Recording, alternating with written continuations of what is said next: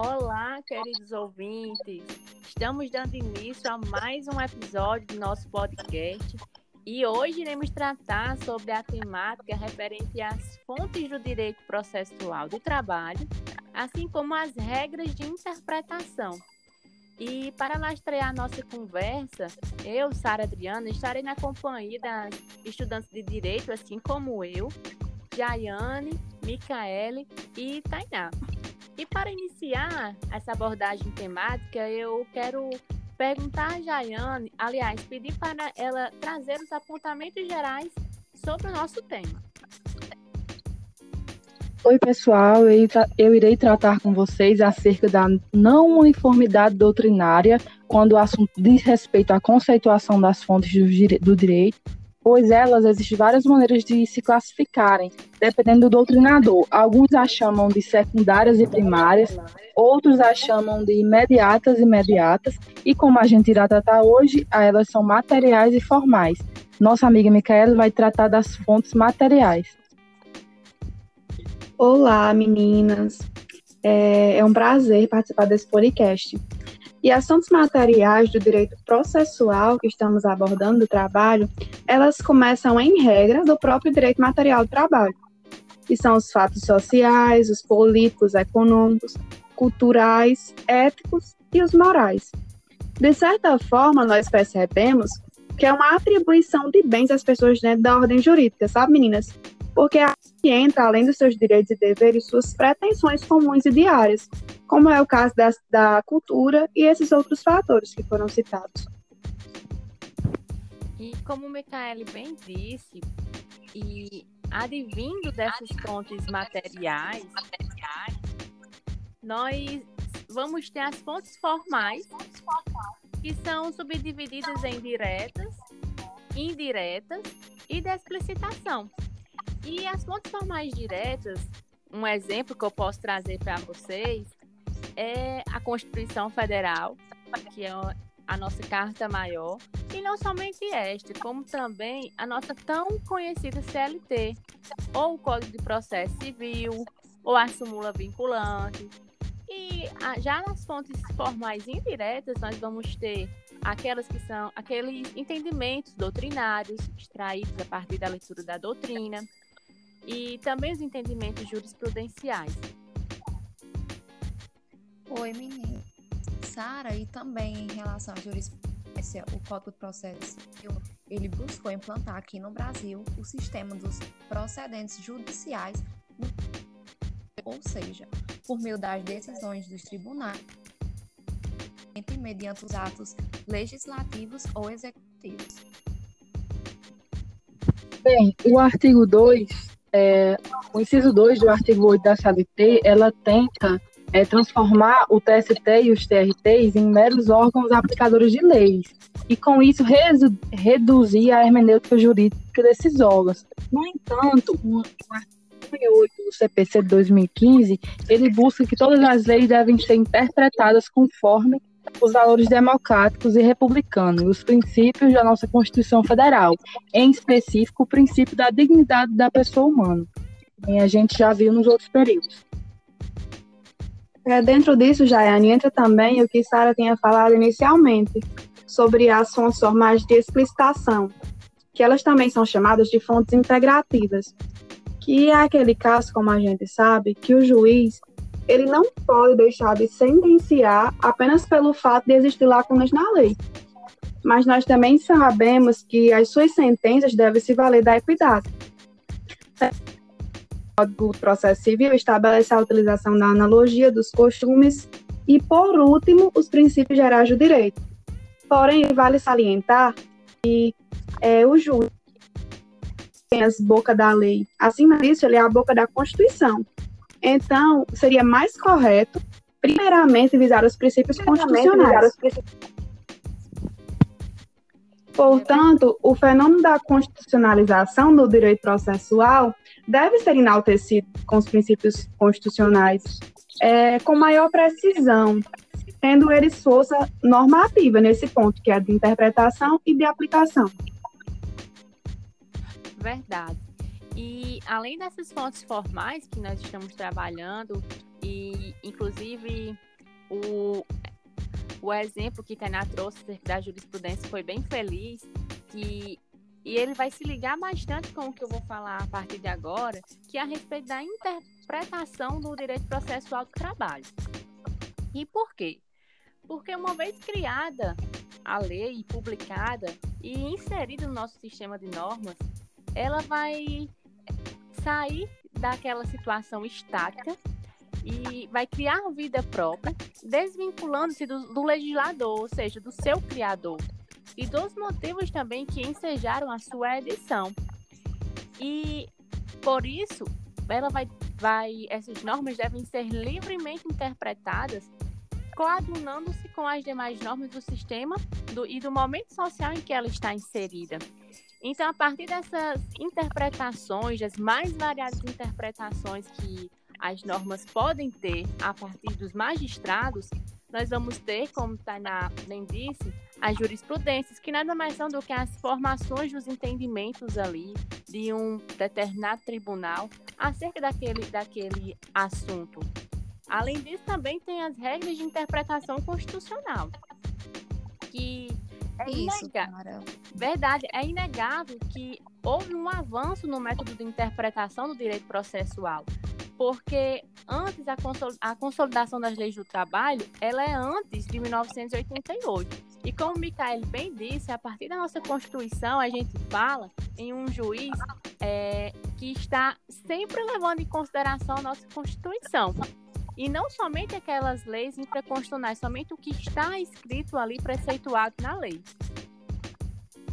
Sara, bem como você e Micaele abordaram e falaram muito bem, é, deve também ser buscado interpretar justamente essas normas do direito processual de trabalho de acordo com os princípios constitucionais, para que assim haja uma eficiência máxima dessas normas no processo do direito do trabalho.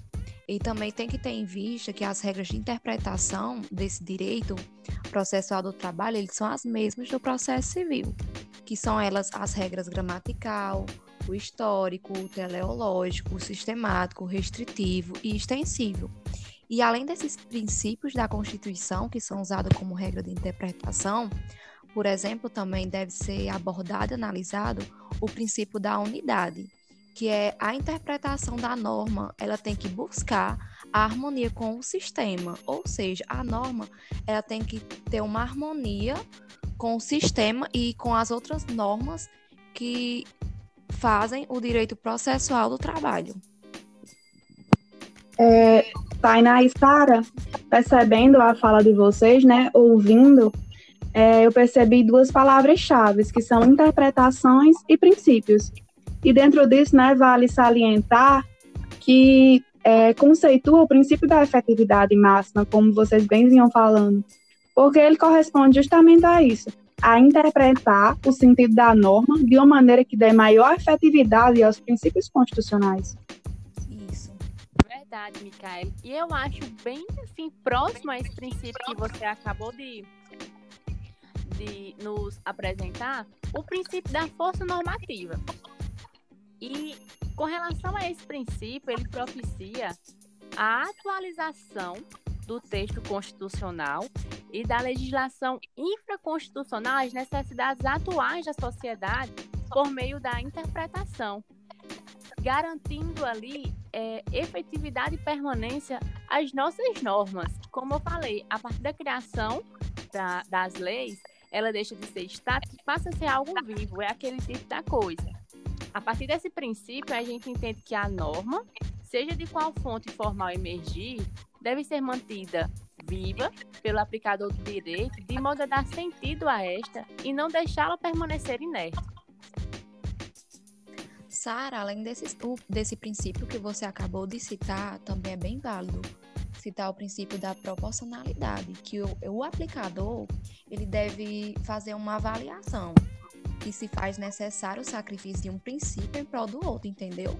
Também deve analisar e avaliar se a medida tomada ela foi adequada para atingir a efetividade total daquele direito perseguido no caso concreto. E também a proporcionalidade pode ser em sentido estrito, ou seja, o juízo de ponderação aplica o princípio mais vantajoso e menos traumático, com a consideração à dignidade da pessoa humana, como Micael já frisou bastante em alguma da, dos tópicos que ela veio analisar. É, meninas, também é importante falar sobre a aplicação subsidiária do CPC de 2015 no processo de trabalho. Essa aplicação ela ocorre quando há lacunas no processo de trabalho. Por exemplo, quando, apesar do processo de trabalho disciplinar o instituto não for completo, por exemplo, o inadimplemento e a suspeição do juiz, previstos mais complexamente no CPC, o ônus de prova, o depoimento pessoal, Verdade. Já, já é nessa essa previsão, né, ela está bem exposta no artigo 5 do Código de Processo Civil. E ela se refere às ausências de normas que regulam os processos trabalhistas, às disposições do próprio, né? Por exemplo, é, se houver uma lacuna na lei do direito processual, então o próprio Código de Processo Civil poderá ser aplicado de acordo com esse artigo. E ele será aplicado, como você bem disse, de forma subsidiária ou supletiva como você já bem explanou a subsidiária, a supletiva ela se refere é, a completar. Ela serve de maneira, como o nome bem diz, supletiva, ou seja, ela vem a agir quando a lei processual trabalhista ela não for completa. Ela será aplicada para complementar e aperfeiçoar e assim propiciar essa efetividade. Verdade, meninas. E só de forma a dar reforço a isso que a gente vem falando a respeito desse preenchimento subsidiário, é, a subsidiariedade em si significa a possibilidade de as normas do direito processual comum, porque nesse direito processual comum vai englobar direito processual eleitoral, processual penal e também o processual civil serem aplicadas ao processo do trabalho naquelas situações em que faltar norma para, que, para, para o regulamento daquela situação, como forma de suprir as lacunas do sistema processual trabalhista e não somente isso, viu? Também melhorar a efetividade do processo trabalhista, porque o processo do trabalho, ele é sempre à frente ele busca sempre, ele sempre incorpora as melhorias que estão presentes em outros códigos de processo. Aliás, de outros códigos processuais. Tem autores que defendem até mesmo a existência do chamado princípio da subsidiariedade, ou seja, atribuir essa questão da subsidiariedade que nós estamos falando como se princípio fosse. E para perceber, perceber, perceber desculpa meninas, para percebermos mais esta questão, a gente pode citar o agravo interno, que tem previsão na CLT, assim como também o incidente de desconsideração da personalidade jurídica, que não tem previsão na, na CLT, e nós nos recorremos ao Código de Processo Civil. Sara, o artigo 769 da CLT cabe perfeitamente no que vocês estão abordando que nos casos omissos, o direito processual comum ele será a fonte subsidiária do direito processual do trabalho, exceto naquele em que foi incompatível com as normas desse título, né? Exatamente. Agora, acerca dos tipos de lacunas que tanto o Micaele quanto eu tratamos, elas são classificadas em três tipos: normativas, quando há ausência de lei para o caso concreto, ondológicas, quando a a norma está desatualizada e axiológica, quando as normas existentes levam a situação justa ou insatisfatória. Essas são as três classificações doutrinárias acerca das, das lacunas. E é nesse momento também que a gente se pergunta sobre a vigência da norma processual trabalhista.